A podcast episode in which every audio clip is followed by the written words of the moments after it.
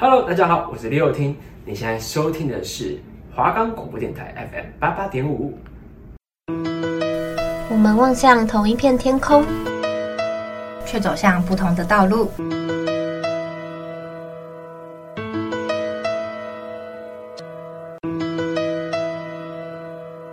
青春是段跌跌撞撞的旅行，揭开序幕，划破寂静，我们陪伴在你左右。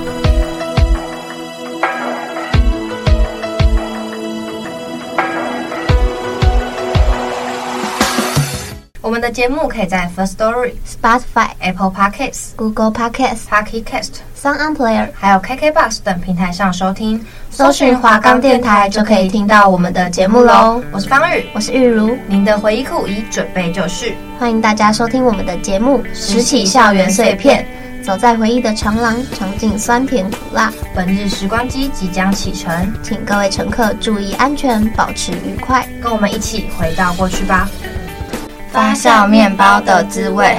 本集来到高中篇，我们越来越近了哎，真的耶！想必高中一定有更多回忆吧。所以高中呢，我们就会分为两集，下一集也千万不要错过了，一定要准时收听哦。那我们直接进入正题吧。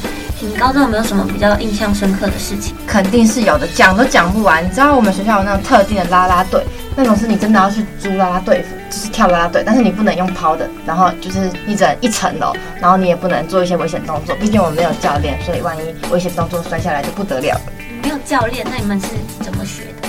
通常会有一个人负责编舞，然后他就可能会去看一些关于啦啦队的影片，然后那应该会有一群人，然后那群人就会负责教大家。但是就是体育课的时候，老师也会让你练，但是体育老师好像也什么都不会，这是可以说的吗？体育也太难了吧？对啊，对啊。那你有没有什么印象深刻的事情啊？就是我们那时候高一的时候就被老师约谈，那因为我们是一群人，五个女生，然后我们在午休的时候去什么装水啊、刷牙，然后在那边聊天聊了很久，然后他就希望我们午休都乖乖在教室里面睡觉。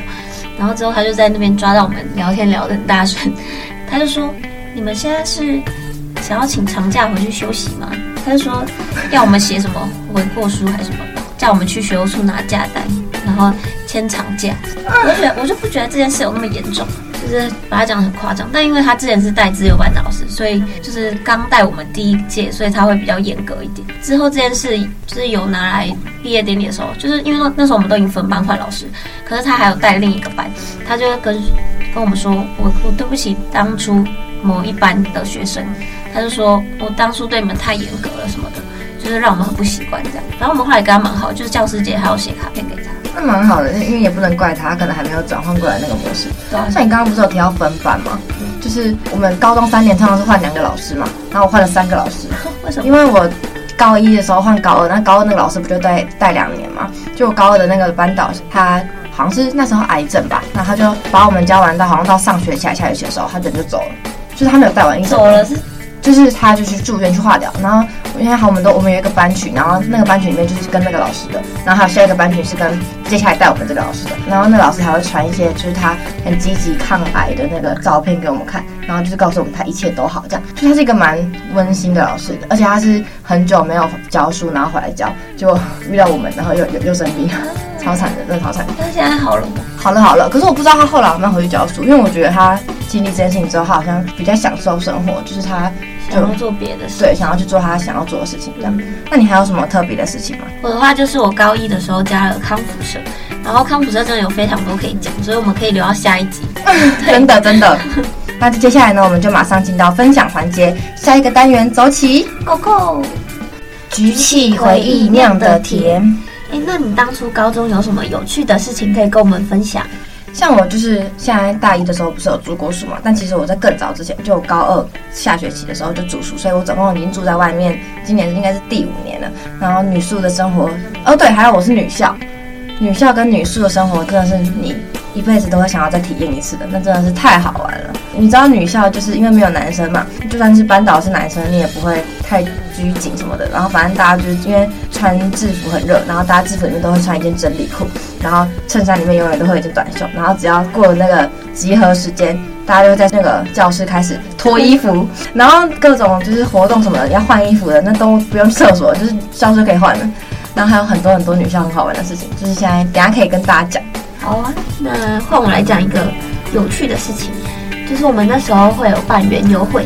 那时候我高二的时候，我们班摆摊，好像是卖冰淇淋，还有一些其他的，就是比较简单做的东西。然后那时候我被分配到是叫卖组，然后因为那时候有有很多社团学弟妹过来这边，然后我就我说，哎、欸，你们要不要买？要不要买？然后然后超快。我记得不到多久就全部都卖完，然后我那时候就一直狂叫，我不用麦克风我就叫的超多人过来，而且我们班是在那个一个转角的地方，就很多人都会聚集在那里。卖完之后我们就可以去做自己的事，就可以逛别人的摊位。那你真的很厉害，欸，真的超爽。然后还有一个就是高三学测完之后，就是大家比较放松，然后就会在午休时间看鬼片。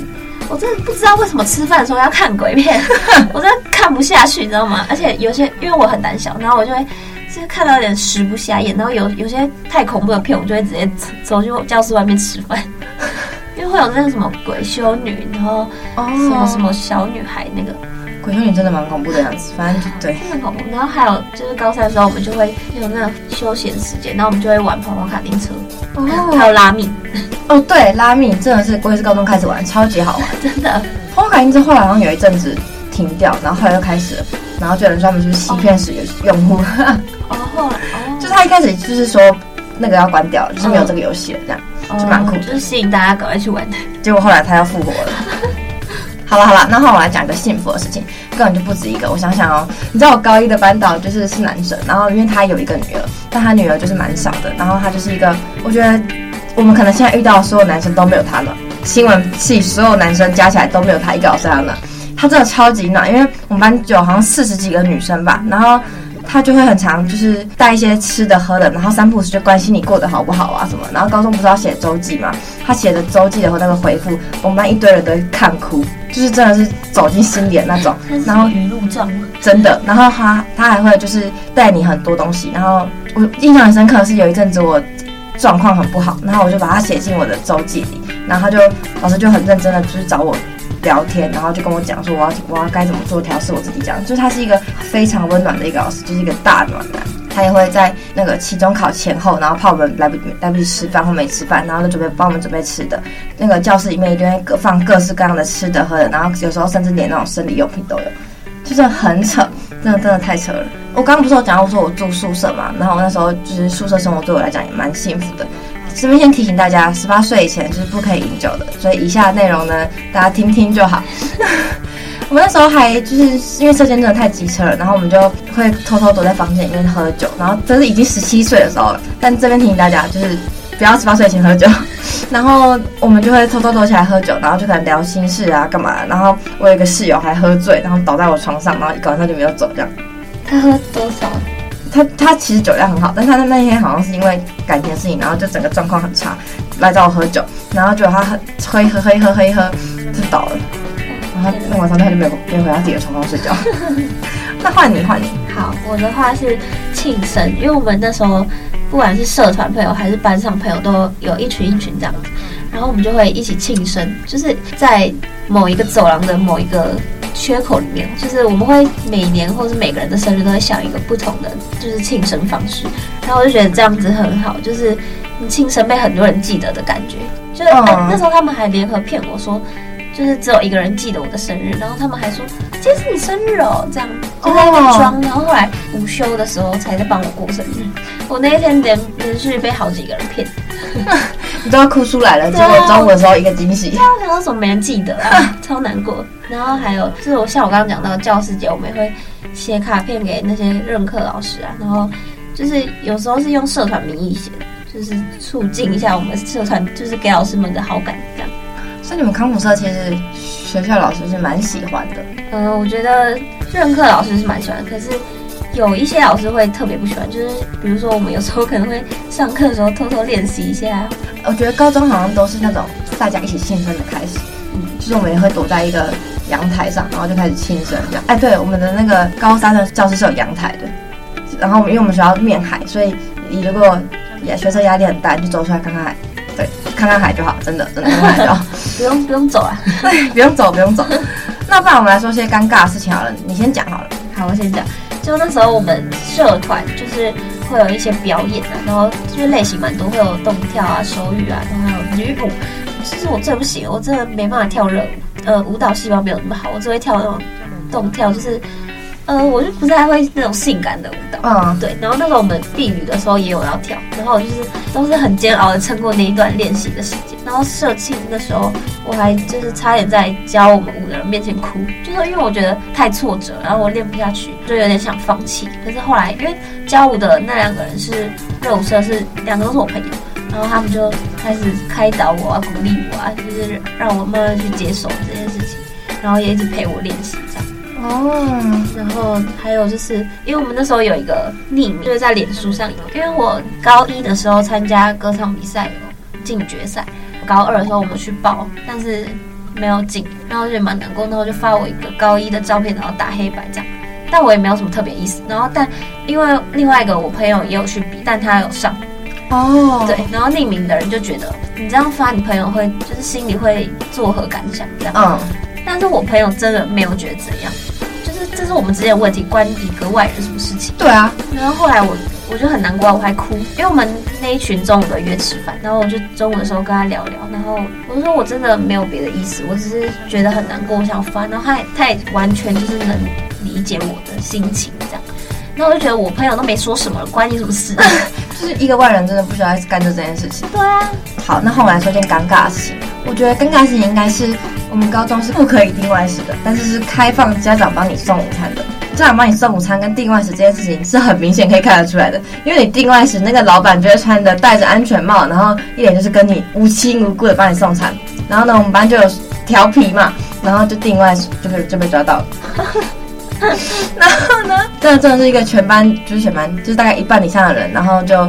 教官室集合的那个体验，就反正就是那时候一堆人在订外食，然后我们就被抓到，我们就去教官室写那个行为自述书。可是我们后来还是没有学乖，还是一直订。啊，真的不知道，因为高中的那个午餐就是要去福利社抢，可是就是很多人，有时候你可能想吃的就是很不是福利社有的，然后就因为福利社通常都是一些泡面啊或热食部嘛，热食部就是每天那几样，但是必须还是要说花花女的热食部的午餐是蛮好吃的。嗯。就是只是没有统餐哦，高中没有统餐，就全部你要自己去买。对，然后我爸爸就也蛮常帮我送午餐。哦，对，你刚刚不是讲到统餐吗？是宿舍才有统餐，就是你是住宿的话你就可以送餐。可是因为住宿舍的统餐的话是大家去舀来吃嘛，然后我一开始进去的时候就也是大家去舀来吃，然后后来疫情，然后他就他们就觉得这样很不卫生，然后就把它变成一个便当。那我不知道什么统餐变成便当之后，那个便当就。美味程度直线下降，就是那个早餐是很好吃的早餐，就是你可能会想要再多吃一碗饭那种，但它只要变成便当之后，应该是因为就跟那个其他人买便当一样，然后就很不好吃，所以我那时候就觉得像天堂掉到地狱。然后匿名的话，我好像有匿名被骂，但我现在想不起来骂什么事情了。反正那时候高中很流行开匿名啊，然后我好像有被骂，可是我现在都想不起来了。然后那些就是菜对，现在想想，这真的就是没有必要去讲一些别人的是非。对啊，也没必要为了他们难过。对，那接下来来讲讲特别难受的事情好了。你难受的事情是什么？就是呢，我们那时候那个高中是需要爬坡上去的，就是有两站都可以到，它是在那两站的中间，那也不是捷运站，就是两个捷运站的中间，然后又是两个公车站的中间，所以我们要搭公车才会到。然后到了之后，我们要一开始是先穿一个国小进去的，然后但之后疫情，所以那个国小封起来，不让外人就是经过这样。那我们就要搭到下一个站，然后再爬坡上去。可是爬坡那个地方是就类似山坡路，然后它中间是有树林那种。可是有人走出一条小路，然后小路过去之后是我们学校对面，可是那边没有斑马线，所以早上有老师的时候我们就不能走那边，就是老师会抓，不能这样乱穿越。这样在我们毕业之后，那边原本在盖一栋新房子，后来盖好了，然后也穿出了一条新的路，后就直线上去，完全不用走什么小路，也不用转弯绕来绕去这样。所有好事都会在毕业后发生。那我真超不爽，我们那时候这么累，而且我觉得好像什么隐藏在巷弄，隐藏在山坡里的秘境哎。对啊，没有认真看看不出来在那里。真的哎。对啊，然后还有，因为我们是完全中学，就是有国中部的，然后我们就没办法有热食部，就是我们的合作社就是像我国中那样，而且而且我觉得我国中还比较好。哦，真的假的？就真的超懒，就是一堆饼干，然后饮料。它冰箱分成国中部跟高中部，可是我觉得还是会有一些国中部买高中部的。对啊，一定会吧？他也分不出来到底是忙的时候他也不会做。对啊，可是所以你们高中是吃统餐呢？对啊，他就是付钱然后吃饭的，都超难吃，真的超难吃，跟我国中吃的一模一样。真的假的？就是同一个厂，两有两个厂商替换。我觉得应该是因为花莲国中国小的午餐都不用钱，所以他高中就放你飞，放你自己去想想办法。真的，我们如果不用钱，他应该要补助很多钱，怕太多人吧，还怎么样？哦，我也还记得特别难受的事情，应该是分班跟学跳舞这件事情。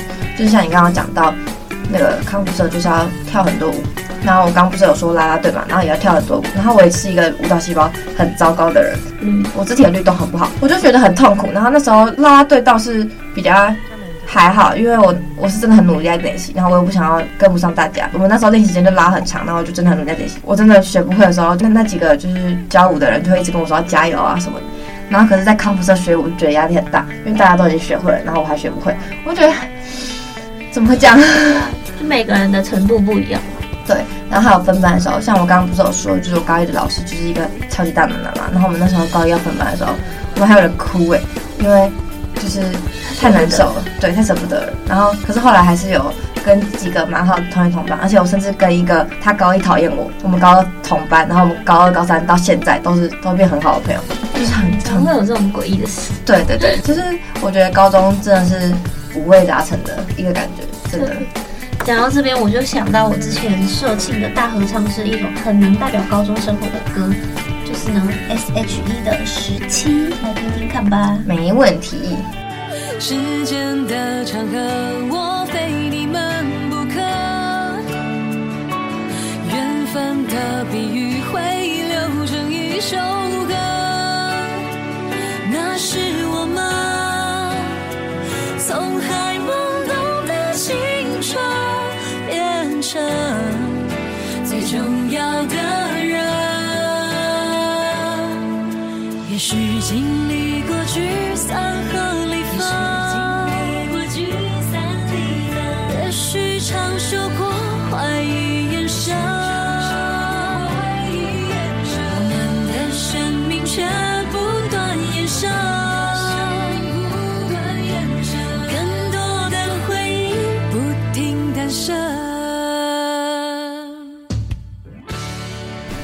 春不留白。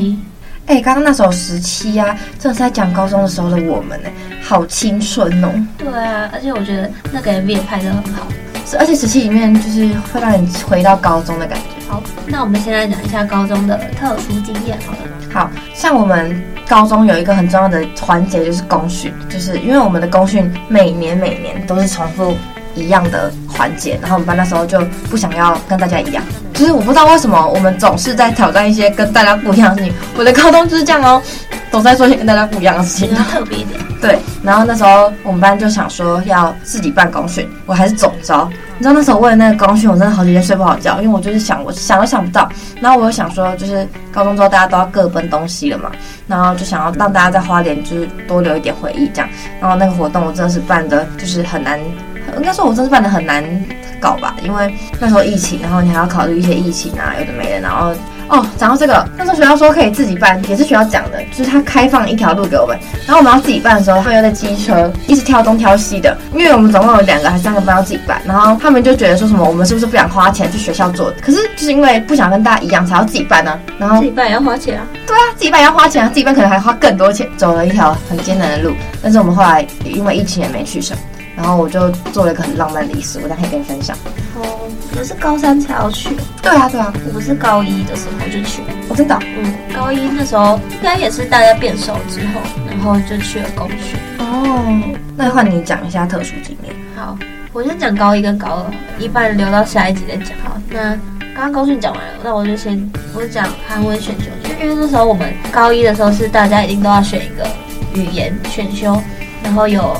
日文、韩文、西班牙文，还有一个忘记了，德文应该是德文哦。Oh, 对，因为我们也是哦。Oh, 好，然后反正我就选韩文，因为那时候对韩剧就是有憧憬这样子。然后我就进到里面，结果有两个朋友跟我选一样。那时候选的时候，我们是还没变熟，只是后来知道我们是同一堂课，我觉得很开心。然后那时候那老师人人蛮好的，就是他也不会太要求我，他就只是说有口试，然后我们要。一个一个去跟他对话，这样，然后就是用背的，因为那个韩文那太难讲，我都用背的，可能要当一下韩国人才会知道韩文到底要怎么说。写小抄这样，反正后来就顺利的通过了。歌唱大赛刚刚也讲过，就是我高一的时候有进到决赛，然后我那时候高一的朋友们还就是在台下，然后写板子帮我们印，就是好有爱哦，而且他们叫超大声，他们就帮我们加油。然后那个比赛我觉得还蛮正式，因为他在我们唱歌台的前面有一个字幕机。哦，好酷哦！对，我们就是可以不用背歌词，只是我还是会背起来，因为我觉得没有背要一直看下面，这样太就是没有表演的感觉。对，然后之后还有办英文歌唱比赛，我们班是跳 Good Time，然后那时候是好像也是我们班热舞社的编的，然后我也学的蛮快的，因为那时候他他们的动作都是蛮康复的，是 不 是有点康加一点康复的元素在里面？因为他们怕怕热舞太难了，所以他们就教一些比较简单的。哦，然后那时候站在第一排。嗯，然后之后高二的时候有戏剧比赛，就是每一班要自己想一个剧本，就是会有导演啊、编剧啊，然后演员。我忘记演员是他们挑的还是怎样。我印象中我没有选，但是我有演，我我演了牧羊人。然后我们那个故事是有小红帽，还有小木偶，还有牧羊人，反正就是很多童话故事搭嘎在一起。然后他们就编好了一个我觉得还蛮完整的故事。他们就要我去借一个，那叫什么贝雷帽吗？嗯嗯，对，类似那种。然后我穿一个吊带裤，我自己有吊带裤，但我没有贝雷帽，所以我跟我们班一个男生借。然后他们有做一个拐杖，他们说这完全是我心目中牧羊人的样子，好逼真哦。然后我就觉得也蛮开心的，因为我好像只有两句台词。那个是从无到有，就是连剧本都要自己写。对，那时候我们班就有编剧把它写出来，这样还有导演这样，应该有吧，我忘记了。反正就是他们有一组一起负责的，然后然后就是教我们要怎么走位啊，然后就是演出他们心目中要呈现的样子。然后我觉得大家一起练也蛮开心的，很多开心的事情。对，那你还有什么开心的事情吗？哦，像你刚刚不是有讲到韩文选秀吗？这其实也不算高兴，我只就是很巧我也选的韩文，但我是只有第一年选的韩文，因为我们韩文老师实在是太严格了，他是韩国人。一半。他在韩国，不过他到底是在韩国混起来，他就是韩国人。反正他韩文讲的百分之八百的标准，就是非常标准。然后他又很严格，因为韩文学校就是很夯啊。反正我那时候就其实直接只是想要跟我同学一起修，因为我也不知道我要选哪个语言。